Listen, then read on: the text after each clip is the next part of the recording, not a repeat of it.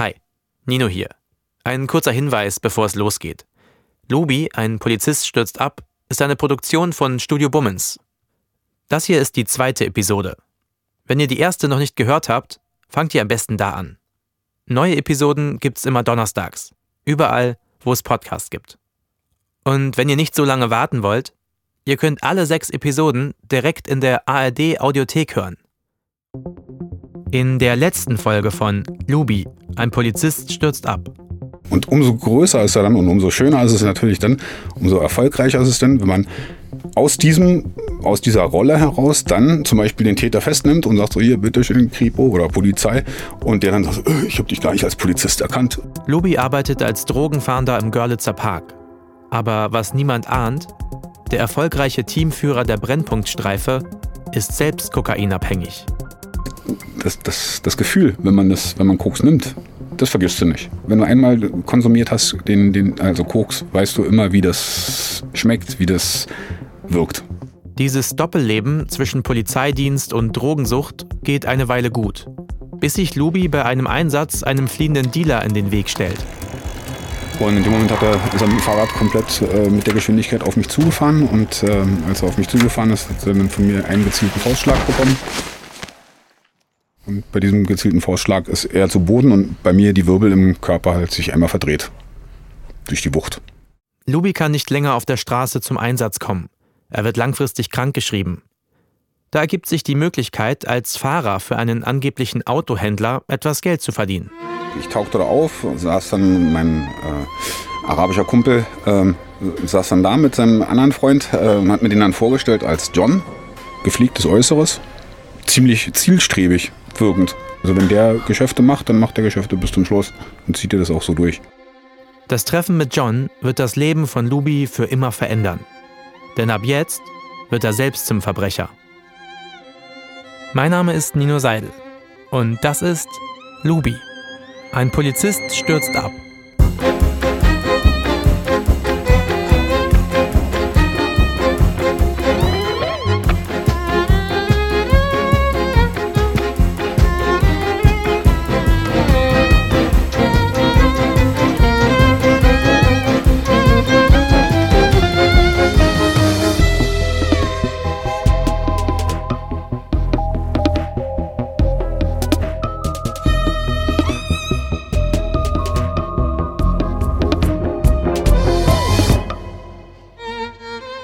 Kapitel 2 von 5 Fahrer gesucht.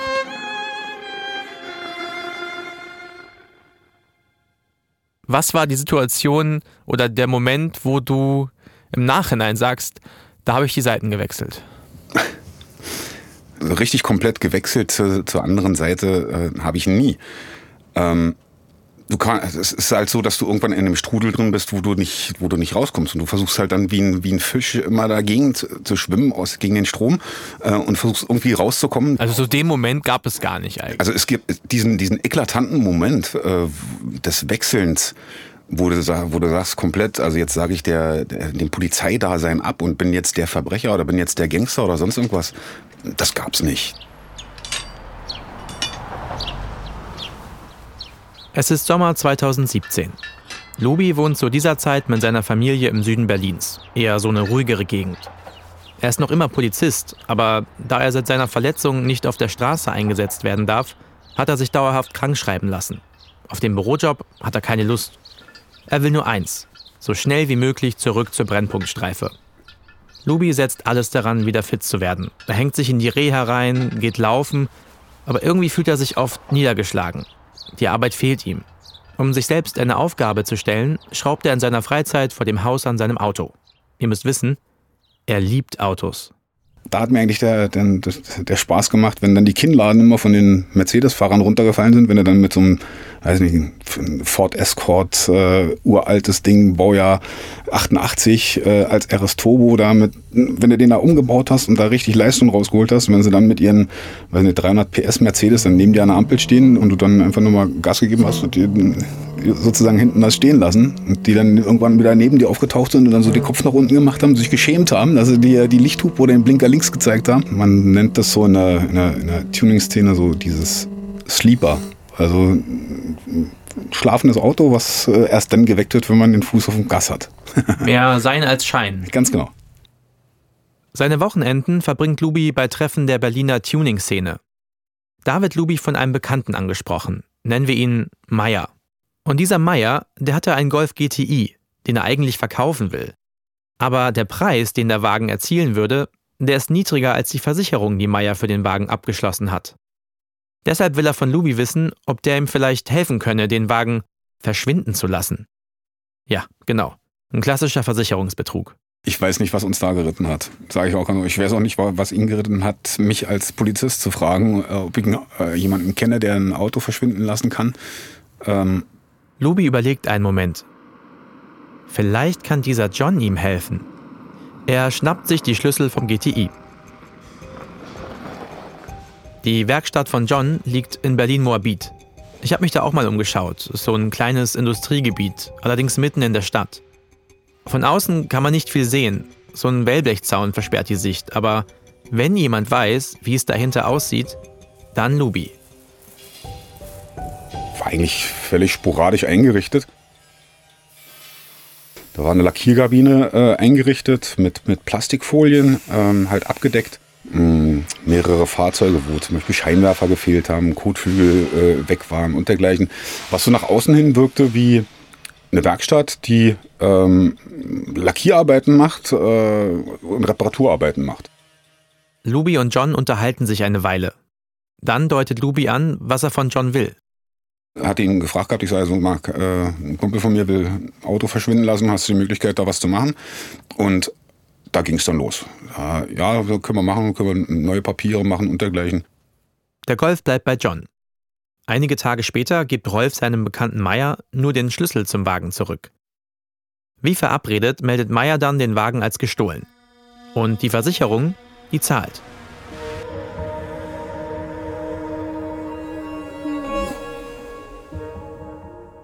Der Sommer vergeht. Es ist mittlerweile September 2017. Da, sagt Luby, meldet sich John bei ihm.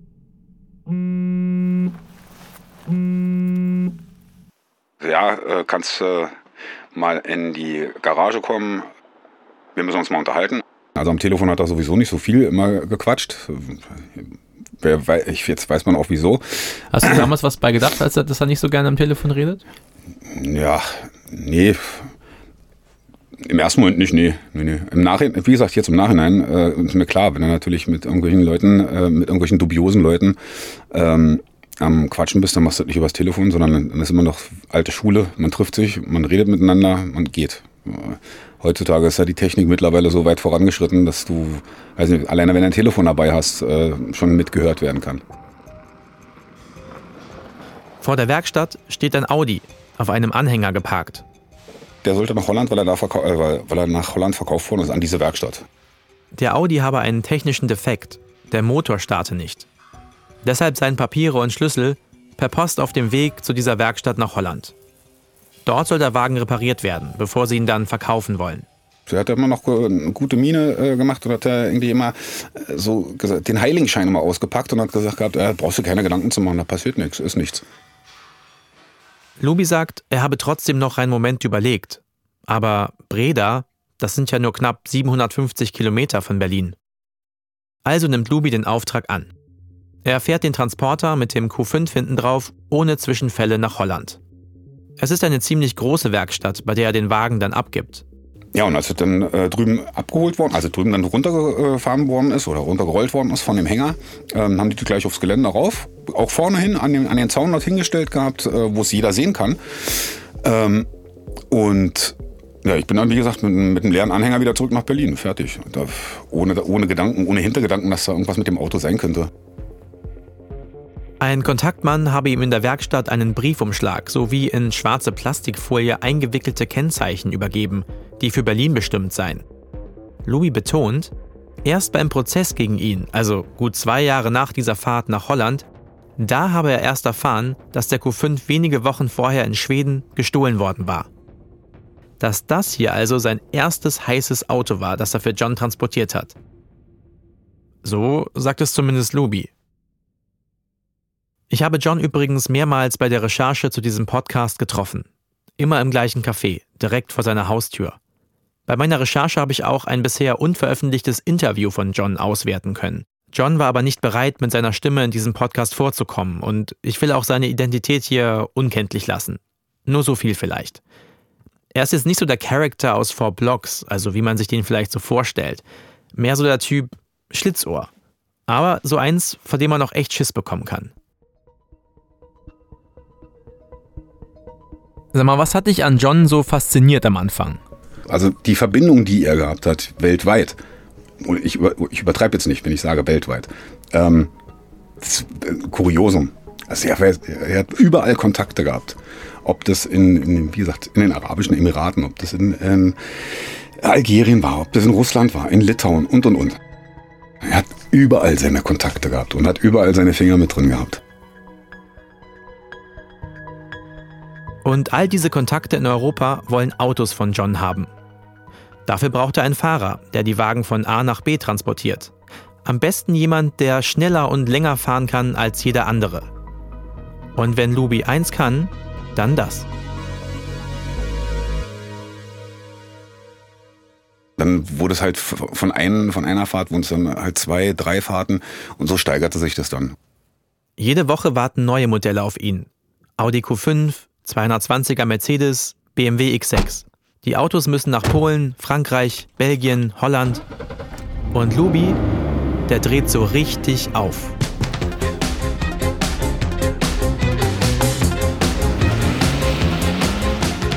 Wenn ich mit dem Auto unterwegs war, habe ich immer einen, einen schweren Fuß gehabt. Also immer was das Fahrzeug hergab, wo es möglich war, ähm, auch dementsprechend dann die Geschwindigkeit gefahren, um halt äh, ja, schnellstmöglichst alle zu erledigen. Also ich bin durchweg eigentlich da, wo es erlaubt ist. In Deutschland gibt es sehr, sehr viele Strecken, wo es erlaubt ist, schnell zu fahren.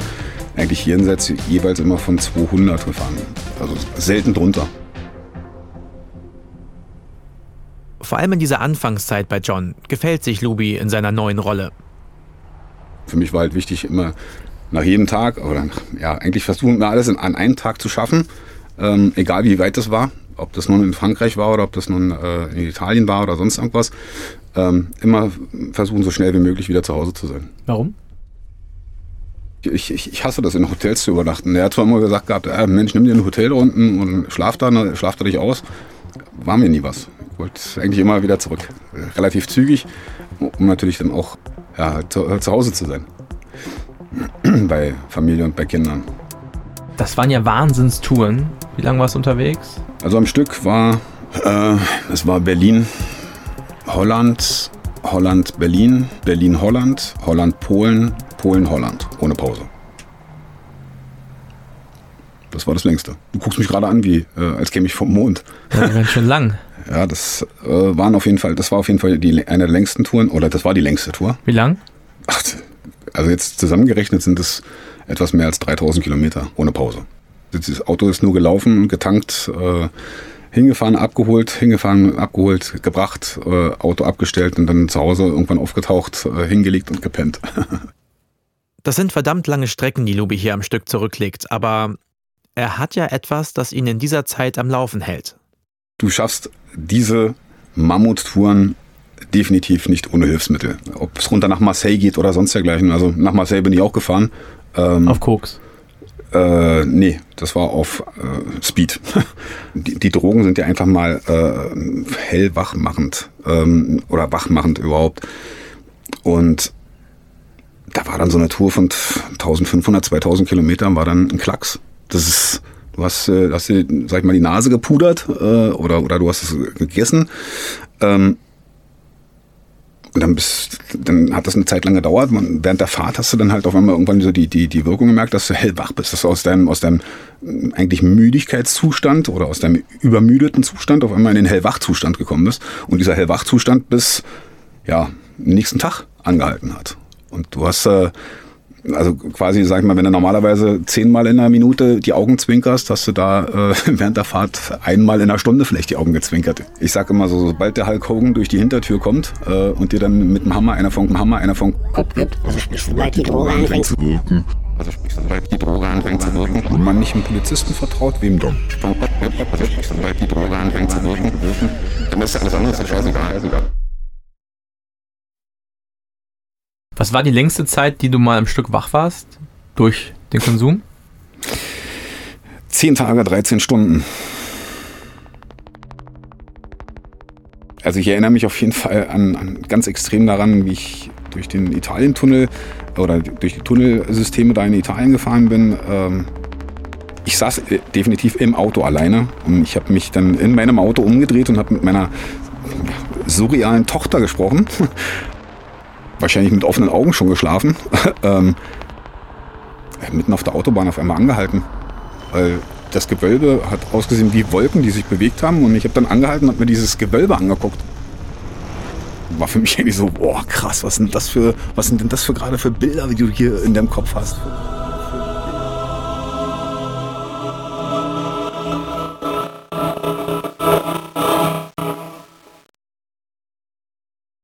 Okay, so wie Lumi das erzählt, grenzt es wirklich an ein Wunder, dass bei diesen Fahrten nie jemand zu Schaden gekommen ist. Und er betont mir gegenüber auch immer, wie heilfroh er im Rückblick darüber sei. Ist das illegal, was er da macht? Ja, klar. Genauso wie der Versicherungsbetrug, bei dem er seinem Bekannten aus der Tuning-Szene geholfen hat. Nur, warum gibt er diese Dinge so unumwunden zu? Den Drogenkonsum auf der Autobahn, die Geschichte mit dem Golf.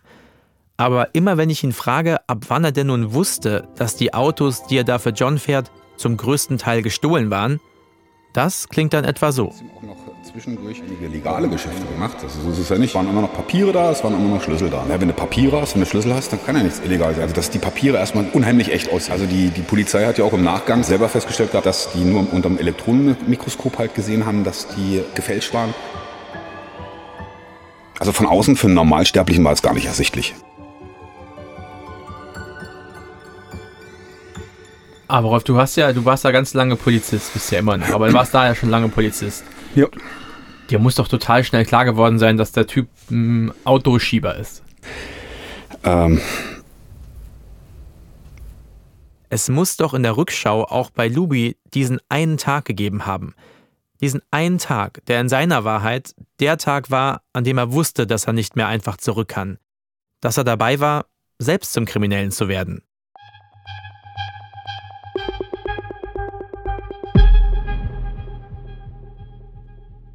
Wo es eigentlich ganz eklatant aufgefallen ist, als ähm, die Polizei das erste Mal bei mir zu Hause war. Beim ersten Besuch war für mich äh, klar gewesen, ab da, ist, der, der, macht keine legalen Geschäfte. Der John. macht, ja. Das war ja deine Frage. Es ist der 23. Dezember 2017, ein Tag vor Weihnachten. Als Lubi seine Haustür öffnet, stehen zwei Ermittler der Verkehrspolizei vor ihm. Und das ist jetzt kein Besuch unter Kollegen. Sie wollen ihn zu einem gestohlenen Auto befragen. Daraufhin habe ich gesagt, ich weiß nicht, um was für ein Auto es geht. Ich wusste auch nicht, um was für ein Auto es geht. Ich wusste weder die Farbe, noch was für ein Modell, noch sonst irgendwas. Und habe nur gesagt, nee, ich habe kein Auto auf mich zugelassen. Was ich auch nicht, ich habe es ja auch nicht gemacht. Ich habe nirgendwo unterschrieben oder sonst irgendwas. Die Beamten sind auch verwirrt. Ist Lubi am Ende selbst ein Opfer? Jemand, der aus Versehen ein geklautes Auto gekauft haben könnte?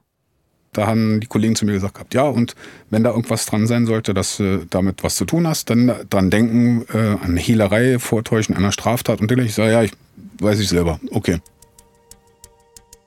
Lubi lässt sich von den Fahndern nicht einschüchtern. Hehlerei? Geht ja gar nicht. Er ist doch ein Kollege, auch Polizist. Drogenfahnder im Girlie. Für den Moment geben sich die Kollegen mit seiner Erklärung scheinbar zufrieden. Frohe Weihnachten wünschen sich die Männer zum Abschied. Lubi schließt die Tür und da hat er nur einen Gedanken. Scheiße, der Golf. Der Golf, den Lubi im Sommer mit Hilfe von John eigentlich verschwinden lassen sollte. Kumpel von mir will Auto verschwinden lassen, hast du die Möglichkeit, da was zu machen? Ja, können wir machen, können wir neue Papiere machen und dergleichen. Und dann können wir den verkaufen. Das Stichwort hier ist verkaufen. Der Wagen soll ja weg. Aber Lubi sagt, er hätte da einen anderen Gedanken gehabt. Ich sag, äh, okay, äh, verkaufen, aber vielleicht behalte ich ihn aber selber. Ja, naja, müssen, müssen wir sehen. Irgendwie kriegen wir das schon hin. John sagt, er habe Luby gedrängt, das Auto auf keinen Fall zu behalten. Aber der Golf, der steht genau vor Lubis Haus. Ich weiß nicht, was mich, was mich da geritten hat. kann ich heute, heute heutzutage nicht, nicht mehr wiedergeben. Ähm, auf jeden Fall blöd, richtig blöd. Zum Glück hatten seine Kollegen den Wagen nicht entdeckt. Lubi verbringt in Ruhe Heiligabend mit seiner Frau und den Kindern, aber der Besuch der Ermittler lässt ihm keine Ruhe. Und zwei Tage später denkt er sich, vielleicht sollte er den Golf doch besser irgendwo unterstellen. Als ich dann runter zum Auto gegangen bin ähm, und es geöffnet habe, höre ich aus dem Augenwinkel oder aus dem Ohrwinkel, äh, na, kennst du uns noch? Und ich drehe mich zur Seite um und waren genau die beiden Polizeibeamten, die einen Tag vor Weihnachten bei mir waren. Und so nahm dann die Scheiße seinen Lauf. Dann haben wir gesagt, euer Auto wird beschlagnahmt. Auto wurde dann beschlagnahmt. Ich habe dann noch gesagt, na, dann gehe ich jetzt noch ganz kurz einkaufen und bin dann in einer Dreiviertelstunde wieder da. Falls ihr euch jetzt fragt, warum Lubi ausgerechnet in diesem Moment, wo die Polizei ihn mit einem illegalen Auto erwischt, einkaufen geht, ich kann es euch nicht sagen. Lubi kehrt mit den Einkäufen zurück. Da ist der Golf schon abgeschleppt. Nach einer Stunde war ich dann da gewesen und ähm, das, die, das Sonderkommissariat, also das Landeskriminalamt, möchte ganz gerne mit mir mal sprechen. Das waren die Aussagen von den ähm, Polizeibeamten.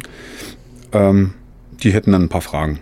Als ich dann da zu Hause aufgetaucht bin, mit Badelatschen, Holzgewehr, mit den Einkaufstüten, mit allem drum und dran, standen fünf Leute dann vor der Tür, also vorm Haus, ähm, mit Handschuhen an. Und ich so, uh, was ist denn hier los? Und ähm, wurde vom LKA dann angesprochen, ja, sind Sie Herr sowieso? Ich sage ja, alles klar, Sie sind vorläufig festgenommen.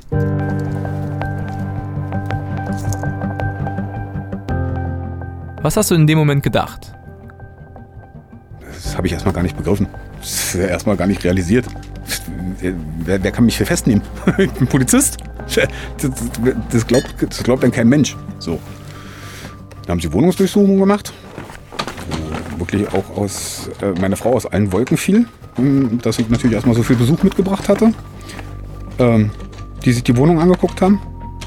Und dann wurde ich mitgenommen von den eigenen Kollegen zur Gefangenensammelstelle.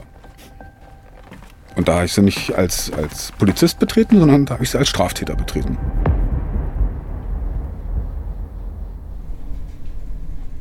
Sie bringen ihn zur Gefangenensammelstelle am Tempelhofer Damm, die Gesa T-Damm, wie Berliner Polizisten sagen. Sie befragen Lubi. Und er? Er versucht sich rauszureden. Er findet eine ziemlich krude Geschichte. Er sagt, er habe den Golf nur Probe fahren wollen, um ihn vielleicht zu kaufen. Als er merkt, dass ihm diese Story nun wirklich niemand abkauft, verlangt er doch lieber nach einem Anwalt. Der will sich erstmal ein Bild machen und fordert von den Polizisten, die Vernehmung seines Mandanten sofort einzustellen. Lubi verbringt die Nacht dann in der Zelle.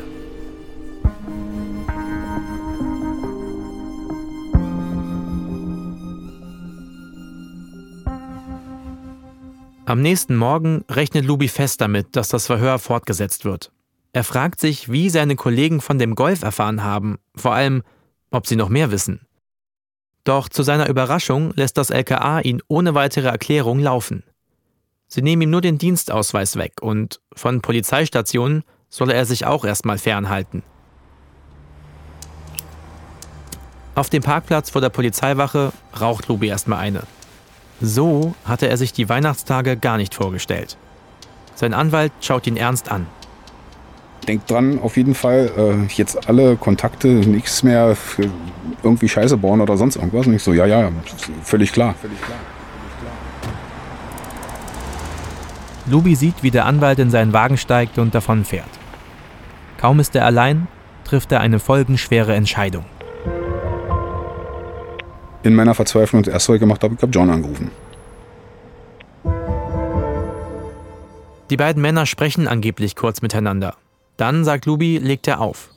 Er geht zur U-Bahn. Sein nächster Halt? Laut ihm die Werkstatt von John.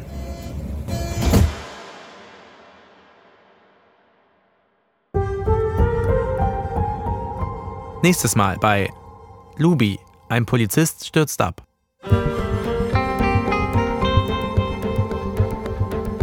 Ich habe gesagt, das Auto ist weg. Dann sollte ich mich darum kümmern, ob das Auto abgeschleppt worden ist oder nicht. Euer geklautes Auto nochmal geklaut? Ja, genau, so ungefähr. Da habe ich auch äh, dann, sage ich mal, die eigene Armor äh, so ein bisschen hochgefahren. Also habe mich dann bewaffnet, ein Messer immer dabei gehabt. Dann habe ich irgendwann festgestellt gehabt, ey, wenn du mit so Leuten konfrontiert wirst, äh, ein Messer allein reicht nicht. Also habe ich mir eine Knarre besorgt.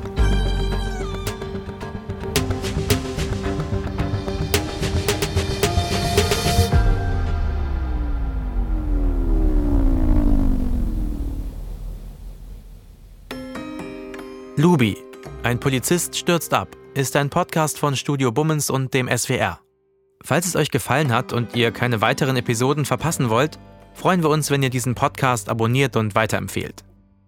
Die Geschichte wurde erzählt und recherchiert von mir, Nino Seidel. Sie wurde geschrieben und produziert von Jon Hanschin. Redaktion Susanne Gebhardt, Martina Treuter und Henriette Schreuers. Regie der Liveaufnahmen, Soundkreation und Schnitt David Krause. Zusätzlicher Schnitt und Mischung Jonas Hafke. Der Score wurde komponiert und eingespielt von Ilja Czoric und The Radio Affair. Mit Violine von Maria Laskowska. Zusätzliche Musikberatung Jakob Ilja. Dramaturgische Beratung Tobias Baukage. Wir bedanken uns bei den Anwälten André Rösler und Giorgio Fogliano von Hegewerk Rechtsanwälte, die Rolf bei seinem Prozess verteidigt haben.